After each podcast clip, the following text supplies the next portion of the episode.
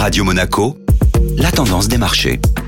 Et la tendance des marchés avec Société Générale Private Banking. Bonjour Laura Guial. Bonjour Benjamin. Regain de prudence en ce début de semaine. La réouverture économique de la Chine a soutenu le moral des investisseurs en ce lundi. Le secteur du transport et du loisir, étroitement lié au dynamisme de l'économie chinoise, a largement surperformé le marché avec un gain de 1,90% sur la séance, malgré une clôture à l'équilibre pour l'indice européen Stock 600. A l'inverse, après l'annonce d'un objectif de croissance chinoise dans le bas de la fourchette des attentes du marché, les valeurs des ressources de base ont reculé de 2,60 L'indice parisien a dépassé des niveaux records récents en séance à 7400 points pour finalement clôturer à 7380 en gain de 0,35%. À quoi devons-nous nous attendre cette semaine? Le regard des investisseurs sera tourné vers les déclarations du président de la Réserve fédérale américaine aujourd'hui et demain, avec l'espoir d'indications plus précises sur les prochaines étapes de sa politique monétaire.